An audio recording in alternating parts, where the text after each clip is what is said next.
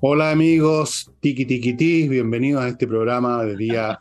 Mm, ¿Qué día? Martes. Martes, mira, ya estoy con tantas copas para celebrar el, el 19 y todo lo que ha significado esta vez, en comparación con otras veces, que se me olvidan los días, pero eso me pasa también cuando no he tomado nada. Bienvenidos al programa, esperamos, Nicole y yo, que ustedes hayan tenido una, una buena festividad, ya sea que se quedaron en su ciudad o salieron que hayan comido rico con sus familiares, que no hayan tenido problemas. Y mm, eso. Y naturalmente nosotros, Nicole con su familia y yo con la mía, celebramos también como corresponde. Todos somos chilenos, no importa de dónde venimos, no importa quién eran nuestros abuelos, no importa nada de todo eso. Nacimos en Chile, nos casamos en Chile, amamos en Chile, tenemos hijos en Chile, nos educamos en Chile y nos van a enterrar en Chile. Este es nuestro país. Nos gusta. Y nos gusta, y nos gusta. nos gusta Chile. Nos gusta Chile y viva Chile. Y por lo tanto, aunque no estamos todos los días escuchando cueca, vemos con alegría que hay gente que la baila. Yo he visto algunas imágenes preciosas de unos carabineros bailando una súper bien, además, eran realmente bailándola súper bien. Y a mí me alegra ver que la gente reconoce, y este, este año ha sido muy fuerte eso, la, de que somos, somos parte de una tribu, digámoslo así, una nación que, hace, que no hace distinciones entre nuestros orígenes raciales, étnicos, culturales. Somos todos parte de la misma familia chilena, que es un concepto histórico y, y político, si ustedes quieren, no racial, no sanguíneo. Y celebramos, pues celebramos nuestra, nuestra unión, que somos todos chilenos y que estamos dispuestos a dar nuestra vida por la, por la tierra, y esto no es exageración no es exageración. Y yo he sentido eso y creo que muchos chilenos lo sintieron más que nunca este año por las razones que todos conocemos. Dicho lo cual, yo debería haber dicho... Te agrego, te agrego un poquito. Yo, yo estoy de acuerdo contigo, Fernando. El, este 18 se sintió distinto porque si bien eh, todos los países y nuestro país también viven ciertos ciclos negativos, ciertos ciclos de grandes amenazas, por primera vez, por lo menos, estas nuevas generaciones, eh, y por primera vez, porque por mucho tiempo no se había vivido, se sintió cierta amenaza a lo que significaba nuestra patria y nuestra república, nuestra república unitaria, nuestra patria unitaria y a nuestros emblemas y tradiciones nacionales. Me parece que este 18 tenía un gustito distinto, eh, con, eh, con, mayor alegría, con alivio, pero también había una especie de reivindicación de, lo, de los simbolismos que significan eh, nuestra república. Así es, totalmente. Yo creo que estamos todos de acuerdo. Yo he visto puros comentarios de ese tipo en, en, en el espacio que hay para comentar en mi programa y en el tuyo, y es así.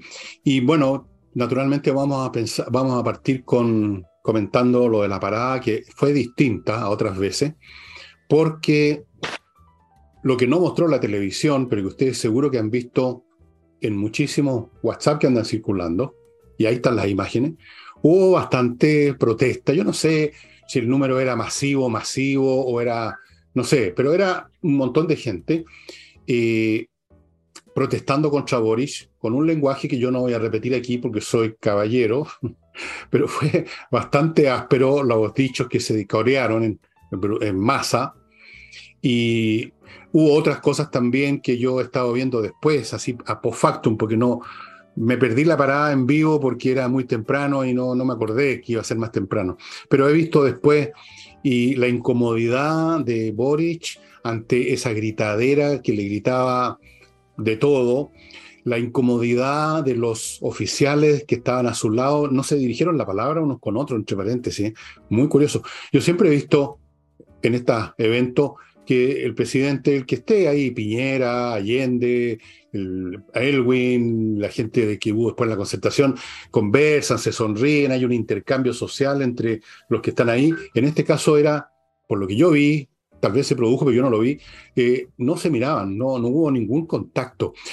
Y eso fue muy diferente y muestra que había lo que yo dije el otro día, incomodidad porque, mutua, porque para los militares tienen bien claro lo que piensa Boris y los demás del ejército y supongo que Boris y los demás tienen bien claro lo que el ejército piensa de ello. Aquí hay una relación bien poco amistosa entre estas instituciones. Y, y, además, hay una vieja frase que dice, por la boca muere el pez, ¿no es cierto? Lo que tú has dicho alguna vez, tarde o temprano como un boomerang vuelve. En este caso, deberíamos decir, por el Twitter muere el pez, porque resulta que hay Twitter de Boris que se remontan a mucho tiempo atrás. Algunos de ellos, por ejemplo, diciendo que sería lindo cuando no haya parada, cuando no haya una parada militar. Ahí está revelada en forma desnuda la antipatía que le tienen personas como Boris, eh, los jóvenes de izquierda, no los viejos de izquierda, los viejos de izquierda son distintos, los jóvenes de izquierda a las instituciones armadas, todo el concepto de patria, ejército, bandera. Y, y ahí mira tú lo que son la ironía y la historia, ¿no? Ahí estaba en la tribuna eh, ante un desfile de los militares, realmente interesante. Y una anécdota más antes de terminar y dejarle la palabra a Nicole, por supuesto, eh, mostrando lo que son estas personas, ¿no? La señora ministra de Relaciones Exteriores, la señora Rejola, que tuvo que correr a tratar de salvar la situación con el embajador de Israel y no la ha salvado, dicho sea de paso, no la ha salvado. La señora Rejola dijo por ahí, ¿qué pasaron? dijo que le había presentado sus respetos al rey de España, Carlos II. Ahora, lamentablemente el rey Carlos II murió en 1685, ¿ah? así que como comentaba un, tuitero, lo encontró muy callado y muy flaco. un esqueleto que no decían una palabra. Bueno, esos son los ministros de Relaciones Exteriores que nos dan el mínimo de historia. Por último, uno lo puede perdonar que no conozcan quiénes eran los reyes en el siglo XVII, pero para eso existe una cuestión re fácil de consultar que se llama Wikipedia, Google. Todo el mundo anda con eso en el bolsillo, ¿no? El teléfono celular es un computador de bolsillo, pueden preguntar ahí. Pero no, como son desprolijos, despelotados para todo, todo lo que hacen y todo lo que dicen, tenía que saludar al rey, a un rey que se murió hace 400, 300 y tantos años, como 350 años. Estaba muy callado, ¿ah? Muy callado. Mira, voy a, tomar tu, la posta y voy a, hablar un poquito de esto del funeral de la reina Isabel, que no es más importante que nuestras glorias navales, pero a propósito de lo que tú estás comentando de la canciller Urrejola, que fue nuestra representante. Eh, en la mañana yo vi el funeral y, el, y después a las 10 de la mañana la, la, parada militar, porque como tú decías, Fernando, siempre se hacía a las 3 de la tarde. Algunas publicaciones de Twitter decían, no, que querían que fuera más temprano para que lo viera menos gente. No, no es verdad. El, presidente Boric y una comitiva del gobierno viaja a Nueva York a la ONU, por lo tanto, se pidió que fuera a las 10 de la mañana para que pudiera viajar. Ahora, Yéndome al tema de la canciller Urrejola, metió las patas en varias cosas y en algunas cosas bastante importantes. Eh, en el, eh, a propósito de, los simbolismos, de los emblemas patrios que tanto hoy estamos recordando, eh, por las glorias navales y del ejército, este funeral de la reina Isabel II lleno, lleno de simbolismos, de tradiciones, de respeto, de disciplina, todos esos ingredientes que al final me parece que elevan el estándar de una, de una nación todos vestidos adecuadamente, respetando los protocolos, etc. La canciller Antonio Rejol efectivamente se equivocó al hablar de Carlos II en vez de decir Carlos III, pero además hubo varias equivocaciones. En el mismo video habló de Inglaterra cuando lo que corresponde, y ella debería saberlo, ¿no es cierto?, es la ministra de Relaciones Exteriores, debería hablar de Reino Unido, habló de las relaciones de Chile con Inglaterra. Reino Unido comprende Inglaterra, Escocia, Gales, Irlanda del Norte, y por lo tanto formalmente corresponde que hable así del Reino Unido y no de Inglaterra. Pero lo más relevante es que en el video, cuando trató de decir que era importante que ella estaba ahí, dijo, bueno, más allá de lo que uno pueda decir de la monarquía, si está de acuerdo o no. La canciller y este gobierno no no entienden, no entienden que sus opiniones personales, que esos debates universitarios del colegio no son propios del cargo que están ejerciendo. Mira cómo partimos este análisis, Fernando, hablando de los simbolismos, de elevar el estándar de la nación, de la disciplina, de, de, las tradiciones, y mira cómo nos representan allá en el funeral de la reina Isabel II, lleno de protocolo y de formalismo, con, una canciller, con un video que ya se ha replicado porque así son los tiempos, eh, se replica por millones, por millones todo el rato, hablando de que más allá de lo que opinen. Dicho sea de paso, todos los gobiernos mandaron su pésame y todos los mandatarios y líderes como propio de los tiempos, subieron sus pésames y sus condolencias a sus Twitter y a sus redes sociales. El presidente Boric no lo hizo.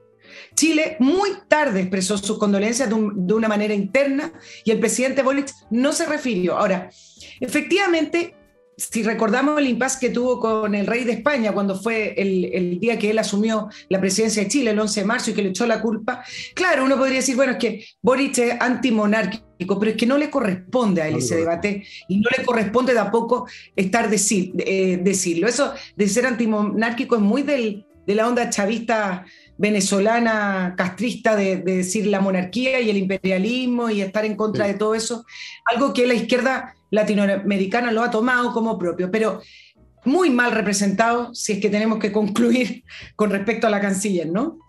¿De dónde salió esta señora Orejola, oye? ella trabajaba en la Comisión de Interamericana de Derechos Humanos. ah, qué bien. Así que más allá de la monarquía, más allá de que esto es una porquería, pero en fin, más allá de lo que... En fin, estamos acá, pero más allá que esto es una, una cagada, la monarquía. Pero, ¿cómo pueden ser tan torpes? Yo, o sea, ¿qué edad tiene la señora Urrejola? No, no creo que sea una niñita, ¿no? Será una mujer cuarentona, cincuentona. Algo, de, de la vida, ¿no? Algo, algún, algún criterio debiera tener. ¿Para qué hablamos de, de, Boris, que es un meteor de pata, pero ya a un nivel como, como hizo con el, el, embajador de Israel, que ya eso batió el récord mundial? Yo creo que no, no, ni siquiera en las guerras persas, médicas, hubo una cosa como esta. Es increíble. Eh, y uno se pregunta una vez más cómo llegamos a una situación en Chile en que estamos en manos de gente tan despelotada, tan desprolija, tan torpe, tan ignorante, capaz de arruinar un país completo. Parecen dirigentes escolares, los dirigentes escolares, como son cabritos nomás medios lesos, uno entiende que se suban a todas las causas y se sienten importantes. Y si llega alguien de la televisión, se sienten, pero ya subidos, digamos, por el chorro. Pero estos personajes, ¿cuánta edad tiene Boris? 35, si no es tan un grande. La señora Urrejola, cuarentona, 50. ¿Ah? La canciller Urrejola, 53 años. Ahora, ya está, ya está como a decir monja ya, pues señora, no, no venga con estos comentarios sobre la monarquía. Oye, bueno, quiero, quiero ahora, eh, me voy a referir a la, a la parada militar. La, voy a partir diciendo que la presentación fue impecable. ¿ah? Siento un detalle, pero yo, yo lo vi en, eh, en, la televisión, siento que no hayan limpiado la caca de caballo que dejaron la presentación de los guasos.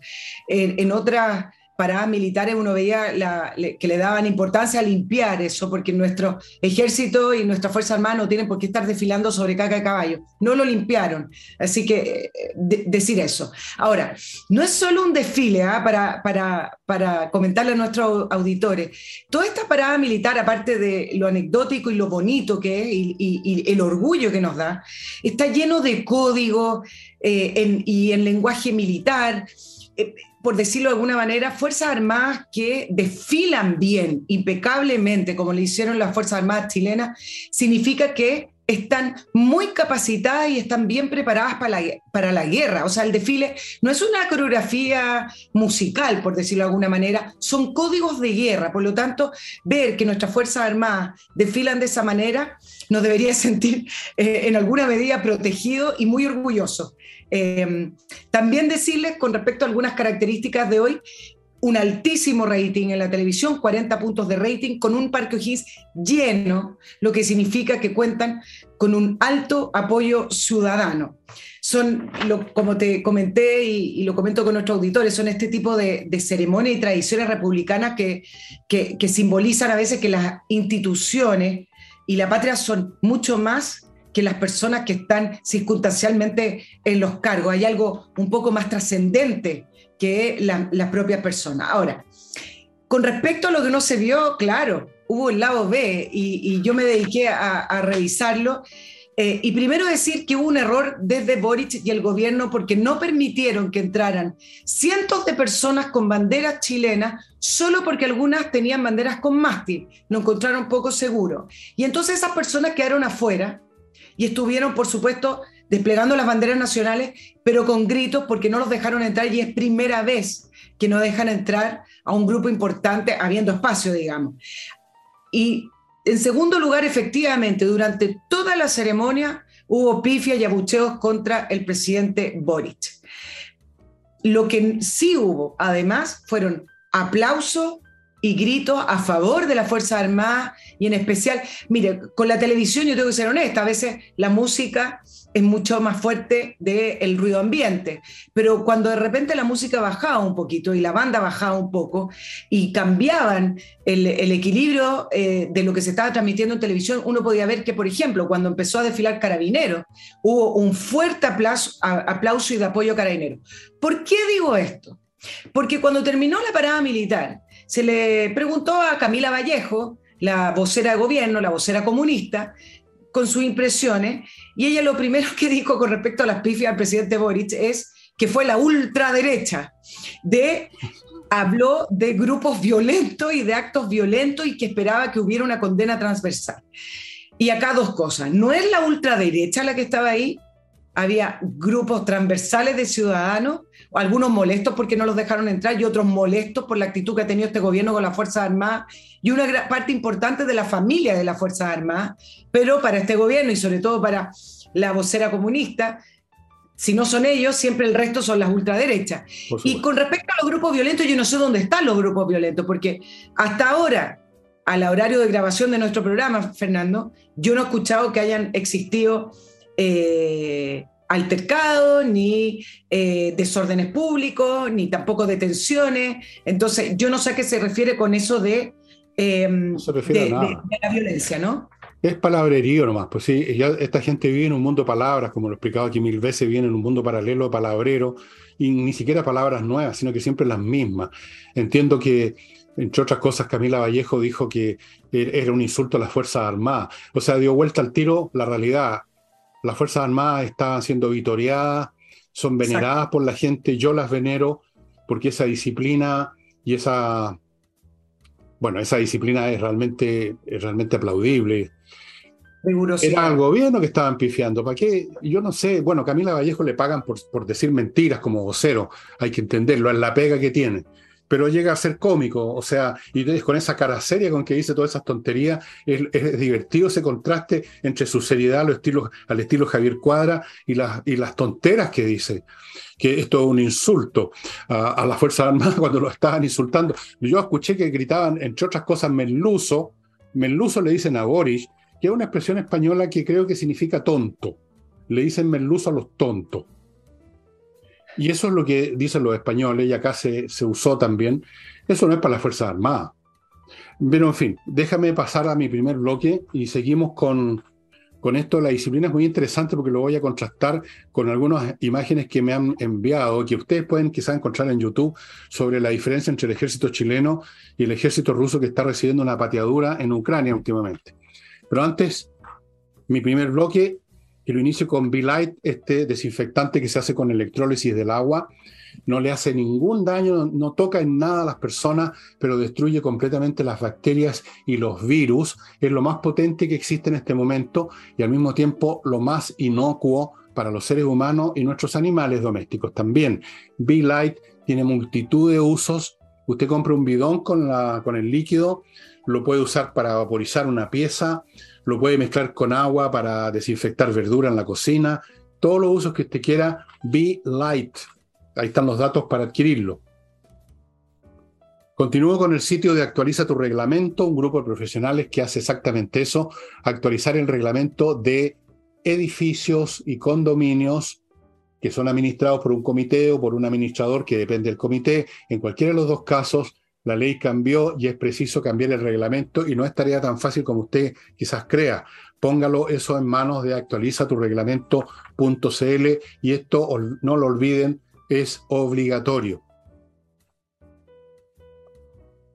Tráiganse otra copita que estoy con la garganta seca. Em, Iba a saludar con un brindis, pero fíjate que me dijeron no. No me, no me, dejaron en la casa. Bueno, continúo con inviertanusa.cl, una empresa chilena norteamericana en la Internet que se encarga de facilitarle totalmente su inversión en Estados Unidos. Usted no tiene que saber nada. Usted simplemente entra a este sitio y le van a mostrar un portafolio relleno de opciones inmobiliarias, otro con opciones de franquicias para que usted escoja. Luego le van a abrir cuenta corriente en bancos norteamericanos, le van a conseguir créditos, lo van a ayudar a constituir sociedades comerciales, le van a conseguir, si usted quiere, una viceresidencia, todo, todo, todo, estimados amigos, en inviertanusa.cl. Y la plata para hacer la inversión, ¿de dónde sale? Bueno, si usted tiene una propiedad, yo le sugiero que se ponga en manos de Ángel Hey, que es el corredor inmobiliario más rápido de Chile. Usted quería la plata ayer, la va a tener mañana. El hombre es rápido, tiene métodos distintos a todos los demás corredores, tiene un, ritmo de trabajo impresionante. Lo conozco a Ángel, un tipo muy divertido, muy divertido y muy eficiente.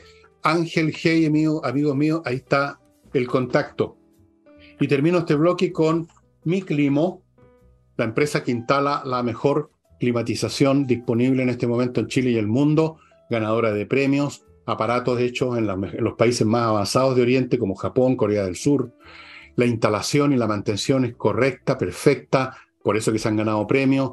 Usted obtiene todo lo que quiere todo el año con el mismo dispositivo que funciona con energía eléctrica, así que se evita un montón de problemas y dependencias. miclimo.com. Volvamos con... Oye, con nuestra...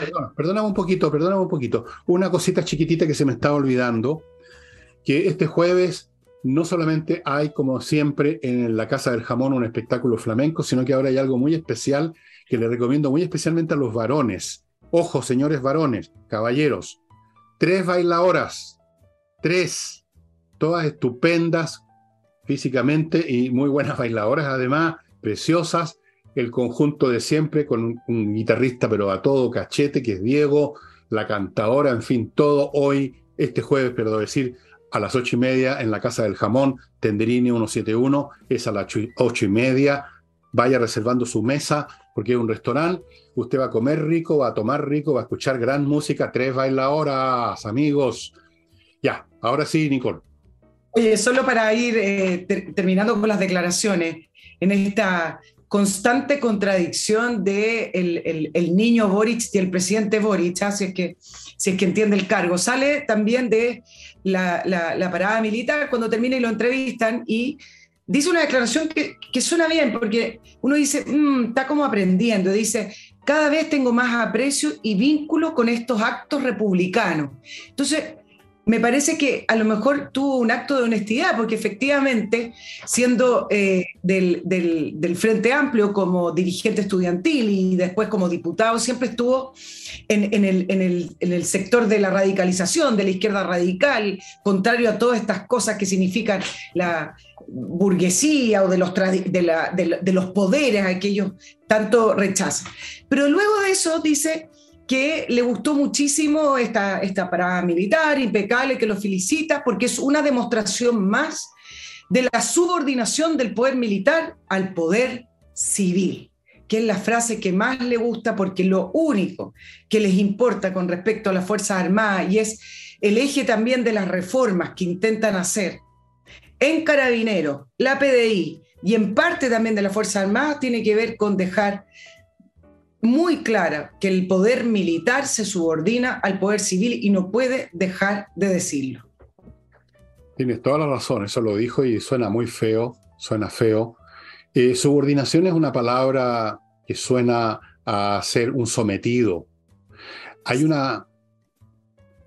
El poder militar, las instituciones militares son parte de toda la institucionalidad y tienen un papel determinado y naturalmente dependen, dependen de la voluntad del pueblo, no del gobierno necesariamente. El gobierno a su vez también es una manifestación de la voluntad del pueblo que a veces puede ser bastante penca, como lo estamos viendo últimamente, ¿no? Eh, entonces hablar de subordinación como diciendo los milicos dependen de mí, de nosotros, de los que estamos en el poder, de Stingo, de hueones como eso, perdonen la expresión, de gente como esa, es algo que cayó, yo ya sé, porque me tengo, tengo contactos, digamos, les cayó como patada ahí donde ustedes se imaginan. Eso de la subordinación. Cuidado, cuidado, Boris, con el lenguaje que utiliza. Cuidado con dar por sentado un montón de cosas. El ejército chileno está es parte de la institucionalidad y depende del pueblo chileno, no del gobierno de turno, que le quede claro. está al servicio del pueblo chileno, del Estado chileno, no del gobierno de turno. Está al servicio de la historia de Chile, no del gobierno de turno. Hay una diferencia muy grande. Es verdad que el gobierno de turno representa en un momento dado al Estado, pero solo lo representa, no se identifica, no es la misma cosa. Fue una mm. frase muy desafortunada por un lado y muy afortunada por otro porque revela una vez más quién es Boric, quién es esta gente. No olvidemos que en sus proyectos las Fuerzas Armadas son minimizadas, destruidas, eventualmente convertidas en la Guardia Pretoriana de la izquierda, del Partido Comunista. ¿Por qué creen ustedes que en el Ministerio de Defensa lo llenaron de comunistas? ¿Por qué creen ustedes que el Ministerio Interior está repleto de comunistas? No será porque sí, ¿no? No es por, no es por casualidad. Y hay un personaje, además, que no estuvo en el cambio de gabinete porque lo, mantuvieron en su cargo, que es el subsecretario em, en el Ministerio de, de, Defensa, que es Galo Eldestein. Él es una persona perteneciente al Partido Comunista que si uno le busca, si uno le busca su currículum, aparece en reiteradas oportunidades con fotos con Diosdado Cabello en Venezuela. Y entonces cuando uno se pregunta por qué ponen a estos personajes en, estos cargos, uno tiene toda la tiene, tiene todo el espacio para pensar que acá se teje algo un poquito mayor, porque el diseño en Venezuela fue tomar las Fuerzas Armadas, corromperlas y finalmente hacerlas parte del régimen autoritario de Chávez y luego de Maduro. Y entonces uno pregunta, ¿por qué una persona que se ve cercana, que se felicita con Diosdado Cabello, el manda más en Venezuela después de Maduro. Se felicita. ¿Por qué ponen a este tipo de personaje a cargo de la subsecretaría del Ministerio de Defensa? Entonces, yo creo que no hay que perder la ingenuidad con respecto a estas palabras bonitas a veces del el presidente, porque atrás, en su gobierno, siguen los mismos personajes. Bueno, sí, para eso tienen a, a Boris para decir palabras bonitas, si es que tú las quieres calificar como bonitas, yo las llamaría mentirosas. Palabras mentirosas, es un mentiroso en serie el señor Boric. Es la realidad. Es un meteor de pata en serie, además. Fíjate tú que el caso de esta niña que sacaron del gobierno, ¿cómo se llama? Apellido Dame, Dame, algo así. Lucía Dame. ¿Quieres que hablemos de eso? Sí, Lucía Dame. ¿Sabes tú por qué? Alguien le sopló desde el Departamento de Estado norteamericano, donde hay gente de izquierda, que, ojo, que a esta persona la van a arrestar el FBI en Estados Unidos van a sacarla detenida en medio de su, de su, de su, de su, séquito, va a ser la plancha del, del mundo. Entonces rápidamente inventaron esto que había diferencias ideológicas, pero era porque iban derecho a una plancha fenomenal. Fenomenal. Mira, es interesante lo de Lucía Merkel, lo tenía como tema hoy, porque con el tema del el embajador de Israel, que es algo que también voy a hablar, eh, se ha ido eh, quedando eh, traspapelado el caso de Lucía Damer porque fue el mismo día, principalmente porque fue el mismo día, y porque al gobierno le, conviene mantener invisibilizado este tema. Lo de Lucía Damer es sumamente grave. Es grave. Era la asesora de seguridad del presidente Boric en el segundo piso, amiga personal del presidente Boric, ella no, es, eh, no está apoyada por ningún partido político de la coalición. El gobierno salió a desmentir una publicación que, voy a dar algunos más detalles de lo que tú comentabas, Fernando, diciendo que simplemente salía por diferencias internas y que le agradecía su trabajo y el gobierno, en todo caso, no es primera vez que desmiente publicaciones periodísticas. Yo creo que están veremos porque hay cosas que desmintieron y otras que no pueden desmentir. Y el caso es lo siguiente. La Fiscalía de Estados Unidos acusó a Genaro García Luna, ex secretario de Gobernación de México, hombre fuerte de Felipe Calderón, le llamaban el zar de la droga, por colaborar directamente con el cartel de Sinaloa. Él está detenido en Estados Unidos, en Nueva York, está prestando declaración y se le acusa de entregarle información privilegiada al cartel, participó de la planificación del cartel y dicen que fue uno de los causantes por los cuales el cartel de Sinaloa pudo crecer en México. Y todo esto se, ha estado sabiendo porque el Chapo Guzmán está eh, detenido y han salido testigos y en las mismas declaraciones salió el nombre de Genaro García Luna. En ese contexto es que el FBI notificó a Lucía Damer que fuera a declarar a Nueva York, en calidad, primero, de, testigo. ¿Por qué? Y esto es lo que el gobierno no puede desmentir. Ella fue asesora directa, Muy directa. de Genaro García Luna. directa la, fue la principal asesora en seguridad de Fernando García Luna, han escrito libros juntos con respecto a las reformas de carabineros y de orden público, por lo tanto el vínculo entre ellos es directo y el gobierno no puede desmentirlo porque es así, incluso antes figuraba en el currículum de ella. ¿Y qué ocurrió? Ella figuraba en la nómina de la comitiva que viajaba con Gabriel Boric a la, a la ONU y resulta que el jueves, producto de esta publicación, es que ella sale de la nómina y viene la, renuncia. Ahora, Lucía Damer siempre fue polémica en su nombre, eh, fue, fue polémico su nombramiento como asesora de seguridad, porque ella es peruana, tiene doble nacionalidad, y se dice en la misma publicación que oficiales del ejército y de la Armada, oficiales de inteligencia, le advirtieron a Gabriel Boric el peligro de tener una persona con vínculos en Perú conociendo en detalle información privilegiada, información sensible de nuestro país, entendiendo que todavía tenemos problemas limítrofes con Perú y tenemos otro tipo de problemas con Perú también. Eh, porque en el, en el cargo que ella se le está asignando es un cargo de tremenda relevancia para efectos de la seguridad y orden público y Boric siempre la respaldó, incluso esa información, Fernando dice que Boric sabía que ella iba a ser citada a declarar por el FBI y que eso no le tomó eh, mucha importancia. Y en el, último punto que quiero decir, el cartel de Sinaloa, está instalado en Chile. Y por primera vez vemos la importancia y la radicalidad que significa que el narcotráfico internacional se empiece a tomar un país y que llegue a penetrar la política. Y resulta que tenemos, teníamos hasta el jueves a esta persona metida en la moneda, asesora directa del presidente, con estos nexos, con este ex, eh, con este ex político mexicano, con nexos comprobados directos con el cartel de Sinaola. Por lo tanto, ¿por qué dije que me parecía grave? Porque esto no puede quedar acá. Esto no puede quedar simplemente con el desmentido de la moneda, esto hay que investigarlo. Bueno, el señor eh, Boris es capaz de cualquier cosa, menos mal que Escobar se murió porque si no lo nombra ministro del Interior. No, no, esta gente es peligrosa en su ineptitud por un lado y en sus complicidades políticas y a veces no políticas, sino que incluso delictuales, en esta mezcla tan siniestra y perversa que hay entre el progresismo, entre comillas, el izquierdismo, la lucha antiimperialista, los narcotraficantes y una serie de cosas muy, muy complicadas, e, ese, ese, ese mundo en penumbra donde se junta el delito, la mafia, y supuestamente los revolucionarios, los combatientes, como lo vimos en Colombia, como lo vemos en Chile, en la macrozona sur, donde hay una simbiosis entre los ladrones de madera y la CAM. Bueno, eso resulta que, que llegue al gobierno una persona, ¿de dónde salió esta mujer en primer lugar? O sea, ¿quién le ganó? Fuera de ser íntima colaboradora de este personaje mexicano. O sea, ¿qué clase de personas están llegando al gobierno? Bueno, ya hemos visto algunas, ya hemos visto algunas de una incompetencia extraordinarias que ya fueron puestos en cargos menores, pero que siguen en, la moneda, como doña Isquia Siche, por ejemplo.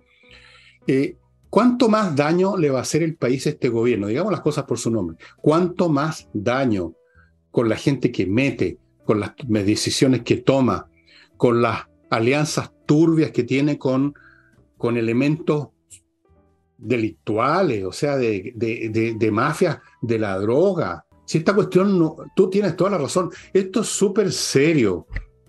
Esto en otro país sería suficiente para un impeachment. Realmente, sería suficiente, más que suficiente. En Estados Unidos me imagino yo que se hubieran pillado a Trump con una cosa como esta. digamos, lo sacan a patar en el poto, pero en cinco minutos. Acá no, no hay ningún problema. Basta que se digan unas cuantas frases maravillosas sobre que está descubriendo la República Está descubriendo el republicanismo el señor Boris. ¡Qué amoroso, por Dios! El hombre está sufriendo una transformación espiritual. Ya no odia más a los milicos, ya, ya no dice que la parada sería maravillosa si no existiera. Ahora le encuentra súper, súper, súper, súper disciplinada las tropas. Entre que son tóxicos y entre que son Tony, no sé cuál de las dos cosas con más fuerza, Nicole. Me voy a tomar una de, las de, la, de las reflexiones que hacía Fernando con respecto a esta simbiosis entre entre narcotráfico, la izquierda, eh, en, este mundo que parece un submundo.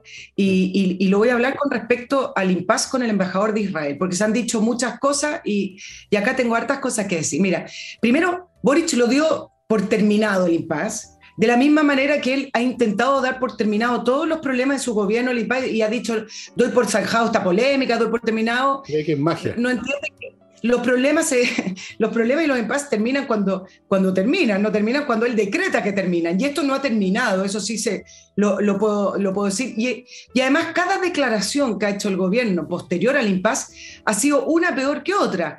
Eh, el comunicado oficial de Cancillería habló de la contraparte sin mencionar el Estado de Israel ni la Embajada de Israel y volvió a mencionar al niño, a esta persona de 17 años terrorista, pero vuelve el comunicado a hablar de este niño que murió. Bien.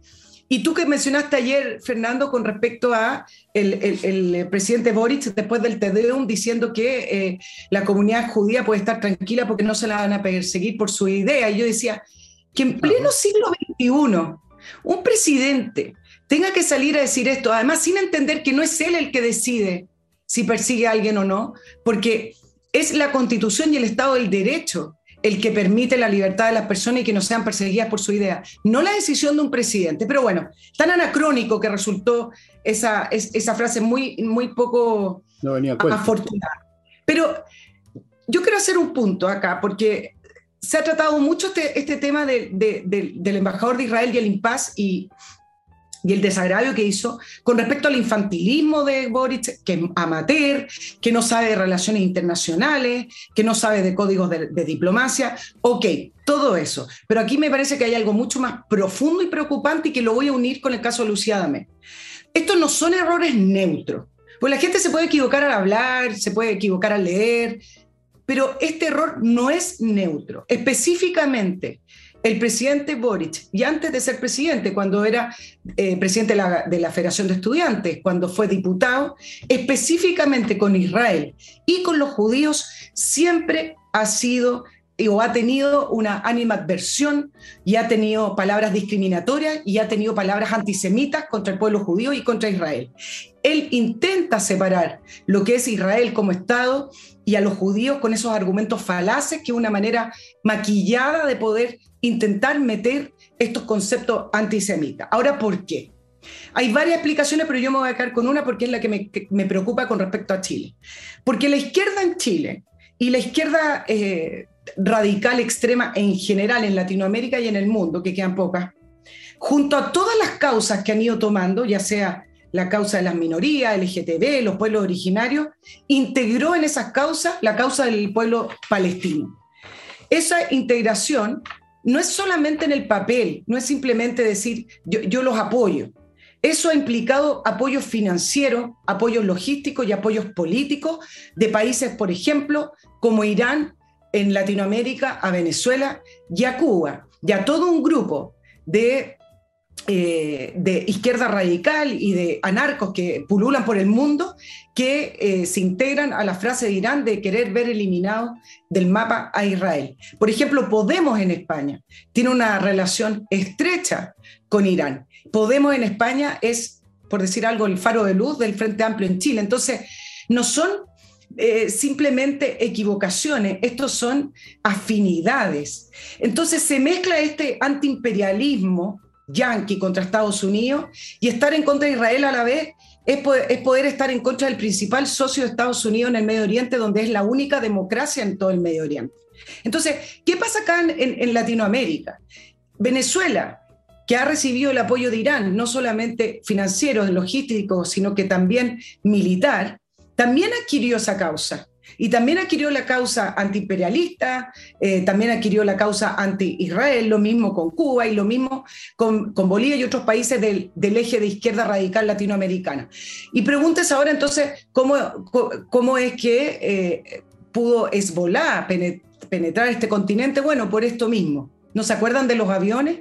¿No se acuerdan de todos estos aviones volando? Bueno, eso es parte del mismo mapa que yo les estoy describiendo. Entonces, ¿qué es lo que hace Boric al hacer este desagravio? No solamente una pataleta infantil y además llena de, de ignorancia, sino que intenta forzar a Chile hacia un nuevo eje. Cuando Chile siempre ha estado al lado de las democracias y de los países que respetan verdaderamente la democracia. Aquí lo importante es saber cuánta influencia tiene sobre este gobierno el eje Venezuela, Cuba, Irán y Rusia. Eso me parece que es tremendamente importante y que no se ha hablado de una manera suficiente porque en general todos los análisis se han ido a que él no sabe de relaciones internacionales, que tuvo, que tuvo un momento infantil, etcétera, pero a mí me parece que hay algo más profundo y que tiene que ver con la ideología. Te, voy a dejar porque tengo otra, otra fase de este análisis. ¿Y, por qué me dejas entonces? Porque sé que quieres comentar algo. No, no quiero comentar, quiero ir a, o sea, sí, pero más adelante. Voy a mi, a mi próximo bloque. Edisur, amigos, una editorial chilena que está produciendo libros de títulos, títulos importantes, autores importantes. Les he mostrado el otro día una Biblia para niños muy bonita, les he mostrado muchos libros. Ellos tienen un local en compañía 1025. Ahí van a encontrar todo, muchísimo. Y pueden también en idisur.cl ver lo que les interesa. Los precios son muy accesibles. Se anda por el centro, dése una vuelta por compañía 1025. De seguro que va a encontrar más de un libro que va a llamar su atención. Y eso. Continúo ahora con Autowolf.cl, que ya saben, es una empresa que repara la carrocería de su vehículo en su casa en 24 horas. Nadie más que yo sepa hace eso. Ellos lo hacen muy bien delante de sus ojos, de forma que necesariamente la calidad es de primera y tanto es así que ellos le garantizan su trabajo por un año. Y el auto usted lo tiene fuera de servicio solo 24 horas. Eso en ningún garage. Autowolf.cl Continúo con kmmillas.cl, otro sitio de internet. En este caso, compran las millas que usted ha acumulado por sus vuelos antes que desaparezcan, porque las empresas las anulan en un momento dado. Usted las puede vender y sacar plata, a menos que las vaya a usar mañana. Vaya a kmmillas.cl, le van a comprar a buen precio. Y a la pasada, además, usted va a estar ayudando a la Unión de Amigos de los Animales. Una linda, linda actividad a la cual yo estoy vinculado de muchas maneras y yo lo invito a que usted también lo haga. Y termino este bloque con compreoro.cl, que es una forma de tener una garantía financiera en, la, en una expresión física. Metales preciosos, oro y plata, lingotes de oro y plata, 99,99% de pureza, certificado por la Universidad Católica, cosas que usted tiene en sus manos, las guarda donde quiere, las lleva donde se le da la gana y se las vende al que esté interesado y siempre van a haber interesados para comprar oro y plata no es como un valor financiero que puede ser sospechoso, puede caer mañana. El oro y la plata están ahí ante sus ojos. Compreoro.cl, también puede adquirirlos en el local de ellos en Alonso de Córdoba 5870, oficina 213. Y si está en Iquique, en la zona franca, ahí los consigue con precio duty free. Y sí, bueno, ¿qué te puedo comentar? Esa, esa alianza, esa concertación tan rara que une como la vieja frase, Dios los cría y el diablo los junta. La veo, yo la vi, la vi y lo he contado varias veces desde que estaba en la universidad en los años 60, cuando todos los izquierdistas del pedagógico apoyaban a los países árabes en la guerra de los siete días e inventaban unas estadísticas militares para la risa. Los árabes han destruido 50 tanques judíos, porque no eran israelitas, los tanques judíos. Y mientras tanto no quedaba ya ni un tanque árabe, los habían destruido todos los judíos. Bueno, Tonteras como esa, pero muchas más. Efectivamente hay una especie de concertación mundial contra los países que no solamente son repúblicas democráticas, libres de Occidente, sino que son países exitosos que crecen con ciencia, tecnología, cultura, economía, países que van para adelante, mientras los otros en general vayan sacando ustedes cuenta. Rusia, un país que nunca ha logrado salir de su despelote, Irán, un país atrasado en manos de unos clérigos medievales, Venezuela, un país en ruina. ¿Para qué sigo haciendo la suma? Argentina, que la arruinaron los peronistas. Y nosotros aquí hay gente que nos quiere meter en esa bolsa también. Para ellos, lo que tú ves como, como una bolsa de países derrotados, perdedores, loser, atrasados, medievales, para ellos constituyen un nuevo modelo de sociedad. Es una cosa increíble, pero es así. Efectivamente existe eso. Y lo de Boric, bueno, es en parte una tontería porque uno, cuando no es tan tonto, cuando no es tan cabro chico, disimula su, objetivo cuando tiene que hacerlo y él no es capaz. De manera tal que él comparte esa visión, pero además no sabe disimularlo. No sabe disimularlo como capaz que sepa hacerlo Telier, supongo, como capaz que sepa hacer la Camila Vallejo, que es más o menos medianamente inteligente, pero algo. Boris no sabe. Boris se va de boca. Boris simplemente deja la cagá, para decirlo en castellano. Eso es Boris y lo ha sido siempre. Y ahora vemos que también participa del club la señora Urrejola, diciendo que a pesar de que la monarquía... A pesar de... yo, yo, solo quiero, quiero terminar diciendo algunas cositas. La, la, reacción de la prensa internacional, Boric quizá en algún minuto pensó que se ponía del lado correcto, del, del niño niño símbolo que moría a manos del ejército israelí, que dicho sea de paso, si conociera realmente la historia de Israel, Israel existe porque su ejército ha sido efectivo, porque si no hubiera perdido todas las guerras que, donde ha sido atacado y no existiría Israel como tal. Por lo tanto, solo le queda a Israel defender a su población, que por lo demás no es población 100% judía. Eh, existe una gran cantidad de población árabe, cristiana, etcétera, por lo tanto es bastante cosmopolita. Eh, y, es así como su Congreso, existe un 10% de, de parlamentarios árabes. Entonces, entiende muy poco la realidad de lo que pasa ahí. Pero algo dice que la prensa internacional, de forma unánime, alemana, norteamericana, europea, incluso el diario, un diario que es bastante de izquierda en Israel, que es Haaretz, reaccionaron en contra de la actitud de, de, Boric, el senador rubio en Estados Unidos. Pero mira quién felicita a Gabriel Boric. El grupo jamás, jamás, abiertamente. Flor de felicitador. Abiertamente felicitó a Gabriel Boric y agradeció, agradeció su gesto. Bastante dice, bastante dice del acto de Gabriel Boric con que jamás públicamente te, felicite. Ahora, acá algunas cosas con respecto al, famoso apoyo a la causa palestina y, termino. Yo, yo siempre he pensado sobre la causa palestina, este eterno conflicto, eh, que en algún minuto se van a tener que sincerar eh, estos, apoyos. ¿Por qué? Porque en Israel han existido distintos gobiernos, algunos gobiernos con un diseño determinado de entregarle más territorio, de firmar la paz a costa de esto, a costa de lo otro, otros gobiernos un poco más restrictivos.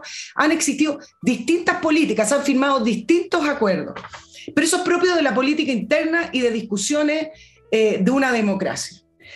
Pero en algún momento el mundo y los organismos internacionales van a tener que sincerar, por ejemplo, y es algo que es poco se dice, la cantidad de miles de millones que se le han traspasado a la Autoridad Nacional Palestina para que llegue a la población y que finalmente queda en manos de la Autoridad Palestina y de los grupos terroristas y después dicen que el subdesarrollo y la pobreza que vive los territorios de Cisjordania es culpa de Israel. En algún minuto, cuando salen estos grupos de izquierda, incluso en Chile, a decir que apoyan la causa palestina, tendrán que decir qué es lo que apoyan. Porque finalmente exigencia a las autoridades palestinas yo no he visto nunca. Y cada vez que salen a apoyar es porque hay algún enfrentamiento militar y eso significa que se están enfrentando grupos terroristas. Yo me imagino que no están apoyando grupos terroristas. Entonces, en algún minuto esta causa palestina tiene que decantar y, que, y pregúntese por qué existe un status quo. ¿Por qué existe un status quo? Que a, a veces pareciera que avanza un poquito, pero porque no existe democracia en, los territorios palestinos, porque, sus autoridades les conviene mantener el conflicto, porque sus autoridades les conviene mantener ese status quo y porque los grupos terroristas como Hamas, que operan en la franja de Gaza, les conviene, les conviene que permanezca todo tal cual porque así existen. Entonces, hay que empezar a transparentar y sincerar la famosa causa palestina porque acá los que sufren es la población, no las autoridades, no los grupos terroristas. Y hay un cinismo tremendo con respecto a los derechos humanos, porque jamás utilizan niños. A las mujeres en Cisjordania las tienen totalmente de segunda clase. Entonces, creo que ya es hora de que se empiece a conocer bien y que se hable bien las cosas, porque las narrativas falsas las narrativas falsas hacen mucho daño. Mira, eh, para esto es lo mismo cuando Cuba. ¿Te acuerdas que hace unos meses Cuba empezó a sufrir varios cortes de luz y hubo pueblos en Cuba y ciudades en Cuba que no tuvieron luz y solo tenían luz por dos horas y el gobierno solamente se le ocurrió decir que era culpa del embargo norteamericano. Bueno, esto es lo mismo. Es re fácil seguir culpando a Israel desde Cisjordania o desde el problema que tienen ahí en la frontera con Hamas para decir que Israel es el culpable de todos los males, cuando la verdad es que no es así. Bueno, eso que dices tú de que se transparente la narrativa, tú sabes muy bien que eso no va a ocurrir. Las narrativas nunca se transparentan cuando importa, sino que se transparentan cuando se convierten de narrativa en historia. O sea, cuando es un tema académico que del cual se escribe 200 años después cuando ya no importa, cuando las generaciones murieron, cuando ya los que inventaron una causa o inventaron una, narrativa, sacaron su provecho y luego se murieron y se murieron se murió todo el mundo. Entonces, después se aclaran las cosas cuando ya es un tema académico, un tema histórico. Yo te puedo decir que se han aclarado montones de cosas del asesinato de Julio César, pero ya realmente eso importó re poco en la época de Julio César. No sirvió de nada lo que yo tengo de claro ahora leyendo eso. Así que olvidémonos Además, acuérdate que la mentira y la narrativa fabricada siempre es bastante más eficaz en el corto y mediano plazo que la verdad, porque la verdad es una sola y en cambio la narrativa tú la adaptas a los gustos del consumidor. Tú la puedes adaptar al que sea. La adaptas a jovencitos universitarios tontones en busca de una causa, la adaptas a políticos viejones que necesitan eh, cómo eh, recibir dinero supuestamente para la causa, pero en el fondo para sus bolsillos. Eh, tú, tú vas adaptando tú vas adaptando la narrativa a tu necesidad y la verdad, que además suele ser cruel muchas veces, suele ser terrible, casi siempre, porque esa es la naturaleza, la verdad revela las cosas como son y la gente no quiere ver las cosas como son, no le conviene. Entonces, no va a haber tal transparencia, lamentablemente no va a ocurrir. Ahora, lo que sí voy a hacer en forma muy transparente es recomendarles algunos auspiciadores, y digo transparente porque, porque sí, patriciastocker.com, por ejemplo, de verdad es un, un buffet de abogados que de verdad se ocupan de inscribir, mantener, preservar y renovar marcas comerciales e inventos. Ojo que se me había ido esa parte. Si usted inventó la bomba atómica, por ejemplo, vaya corriendo antes que se le ganen a, patentarla con Patricio Stoker. patriciastocker.com. Continúo con Conserva tu Plan, otro buffet que está a cargo de conservar su plan, si usted tiene problema con el conservar su plan tal como está, siempre y cuando sea de antes del año 2020. Y bueno, vea los detalles con ellos, cuál es su situación concreta. Lo cierto es que ellos litigan por usted en la corte y a usted no le cuesta un peso. O sea, usted no puede perder, solamente puede ganar. Continúo con Entrena Inglés, una academia que enseña inglés online con profesores de inglés que conocen la pega al dedillo y si usted no lo cree o quiere comprobarlo, puede con ellos gestionar una primera clase de demostración de 40 minutos. Continúo con SMF, una empresa pyme que desde hace 21 años está dedicada a tener a poner a su disposición toda clase de productos para mantener bien sus pisos y para que se vean mejor. Pisos de madera, parquet, piso flotante, alfombra, Em, piedra pizarra. Eh, ¿Qué otras cosas hay? Bueno, hay montones de tipos de piso, ¿no? Eh, hay algunos de mármol, casas que tienen partes de mármol, de piedra, toda clase de cuestiones.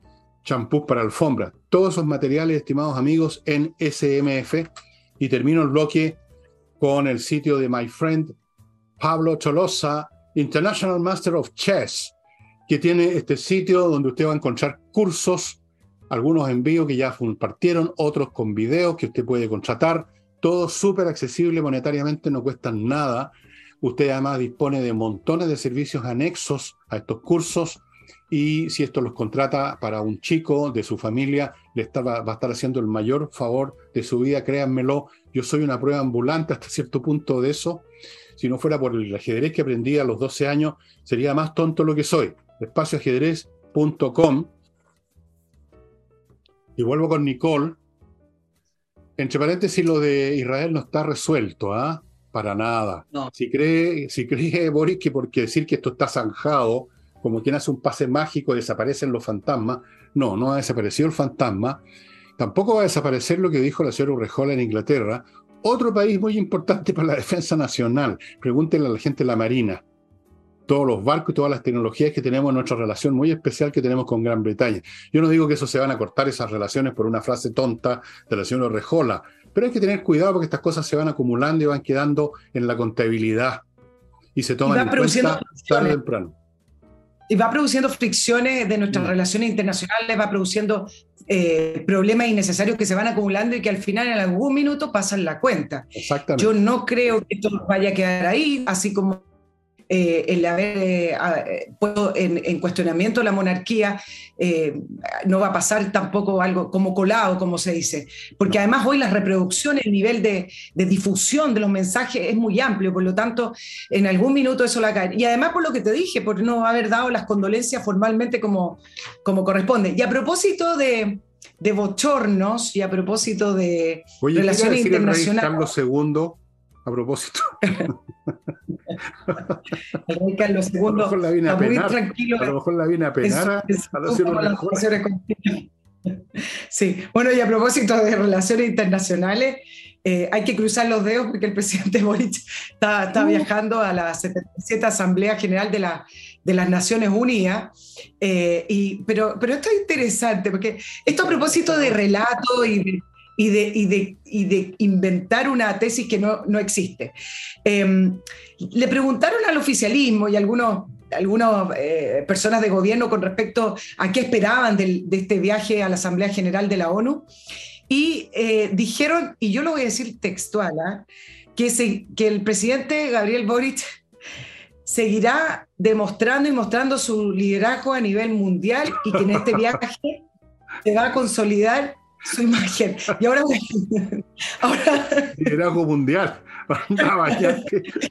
No, me estáis tomando el pelo. ahora, voy a, ahora voy a abrir comillas, espera. Hoy no puedo. Eh, voy a abrir comillas. El presidente Boric ha tenido un tremendo desempeño cada vez que ha salido al extranjero. Sí, sí, sí. Esta visita va a mantener este estándar. Fueron parte de algunas declaraciones de, del oficialismo con, con, respecto a la, a la, visita a Boric. Ahora, poniéndonos un poco serio, porque esto me parece un poco chistoso, pero poniéndonos un poco, un poco serio, siempre hay un diseño que mostrar en la Asamblea General de la ONU. Me imagino que su discurso tiene, tiene un eje, tiene una, uh, un acento, tiene un sentido, va a ser, aunque no lo crea. y bueno, y ese eje y ese acento cambió, porque ellos pensaban que iban a llegar con el apruebo bajo la manga, bajo la mano, mejor dicho, y con una nueva constitución para mirar al mundo y decirle que Chile era el, el, el, el país más moderno del mundo. Pero no fue así la realidad. Y entonces hay dos grandes ejes que van a mostrar. Uno, están muy preocupados de recordar eh, y que creen que va a terminar siendo un hito, recordar esto, los 50 años desde que el presidente Salvador Allende participó de la Asamblea y expresó un discurso donde le demostraba al mundo que esta vía democrática, el socialismo, era, seguía siendo democrática. En el discurso él dijo, y le fue muy bien. dijo, en ese minuto, claro, fue en 1972, ¿sí? Em, y en ese minuto él dijo que en Chile se gozaba de libertad de expresión, que había un parlamento, o sea, nombró todos estos atributos que debe tener la democracia y al final resaltó algo de la explotación de los trabajadores y que ellos estaban desplazando a los sectores privilegiados del poder político. Pero Gabriel Boric Parte de este viaje están preocupados de que se haga una conmemoración de, ese discurso. y además van a repasar los hitos, y esto también acá empieza a ser también un poco más chistoso. Dice que el discurso del presidente Boric va a, ser, va a repasar los hitos de su programa de gobierno en, mm. materia, en materia de medio ambiente, turquesa, política, perdón, política exterior turquesa, de género y equidad.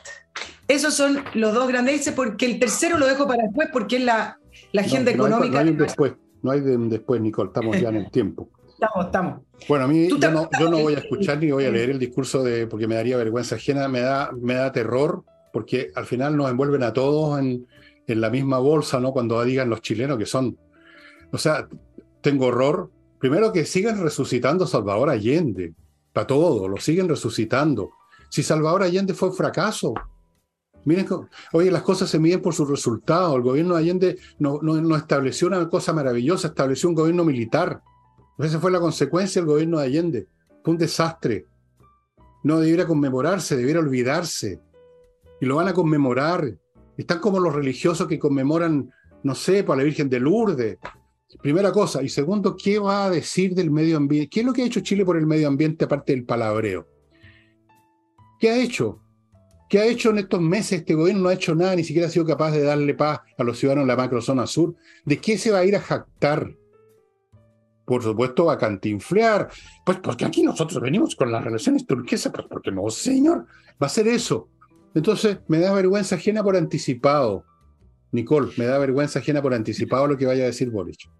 Mira, me voy a quedar porque ya no nos queda programa, pero me voy a quedar con un chiste que salió en redes sociales que decía, señores, Naciones Unidas, cualquier expresión emitida por nuestro presidente no representa los intereses ni las opiniones de nuestro país. Sí, no, desde luego no las representa, no las representa en absoluto porque si fuera el caso yo simplemente me, cambio nacionalidad, me voy. No, tan brutos no somos. Eso le diría yo al, mundo. No somos muy habilosos, tenemos déficit cognitivo, pero tanto, tanto, no, no. Eso ya es otra cosa. Bueno, estimados amigos, em, vamos a ver, esperemos, tomemos palco a ver qué va a hacer y qué va a decir el presidente Boric en las Naciones Unidas. Eh, ustedes me, me, cuentas tú, Nicole, porque yo no, yo no me atrevo a verlo, tú me vas a tener que contar. Estoy así, sí, estoy así. Tú me contarás. En cuanto a ustedes, amigos, que ya están trabajando, volvieron de su pega, espero que hayan vuelto en buen estado de salud. Ya está bueno que se termine con esto de la, de la resaca y la, y, la, y la farra y el día después y el San Lunes o el San Martes. Ya está bueno, ya, pues, ya está bueno que nos, dejemos, nos pongamos a trabajar un poquitito. ¿ah? Ya, eh, eso sería todo, estimado amigo. Muchas gracias por haber estado con nosotros y nos estamos viendo mañana con un solo de vuestro servidor. Chao, chao. Chao, que estén bien.